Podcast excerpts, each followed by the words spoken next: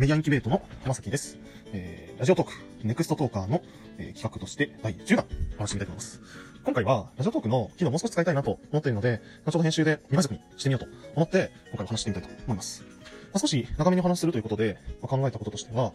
うんまあ、その、やっぱり僕も将来どんな風にしていきたいかとか、尊敬している起業家について、えー少しお話したいなと思っています。自分がやっぱりやっていきたいこととしては、メディアのコングロマリットを作っておくような仕事をしたいなと思っていて、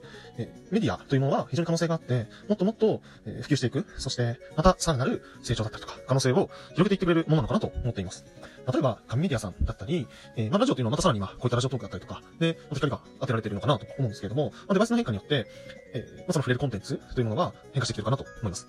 で、改めてインターネットというものが普及したことで、今まで特権化していた権利だったりとか、まあ、その、ある一定のハードルを乗り越えて、皆さんがコンテンツ作りができたりとか、えーメディアと言われるような活動ができるようになってきたなということは非常に素晴らしいなと思っていて、でもそれによって、いろんな事業会社さんがメディアを作れるようになったし、メディア会社も事業を作っていかなきゃいけないような状況になっているのかなと思っています。なので、えー僕はあらゆるものがメディア化するというふうに思っていて、メディアインキュベートという会社自体もメディアの立ち上げと運用を支援しながら、メディアの事業創造とメディアで事業創造をするということを掲げてやっています。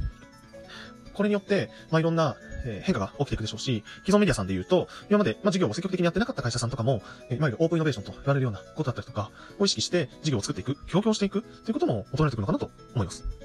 まあ、こういうことが、変化が起きていくことによって、今まで、えー参入できなかったような会社さんだったりとか、個人の人たちも、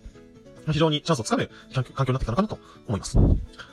そうですね。えー、まあ、この僕が将来やっていきたいこととしては、そういった事業をどんどんもっと作っていって、既存のメディアさんが成長していくことをやっていきたいなと思っています。尊敬する起業家については、僕はやっぱり、孫さんという存在は非常に大きくて、まあ、ピンクの溝口さんだったりとか、えー、サイバージェントの藤田社長だとか、クロステックの西条さんだとかは、本当にとってもとっても尊敬していて、僕がずっと目指し、心に留めているような存在の方々です。まあ、クロステックの西条さんだったりとか、まあ、孫さんは新卒の、まあ、入学、入社するための説明会でお見かけして、えーなんとなく印象ですけれども、まあ、わかるのかなと思うんですけれども、やっぱりその本だったりとか、えー日頃ツイッターだったりとか、ツールを通してくれることが大きい現状であるんですけれども、まあ、その媒介を通して見る姿は、まあ、本当に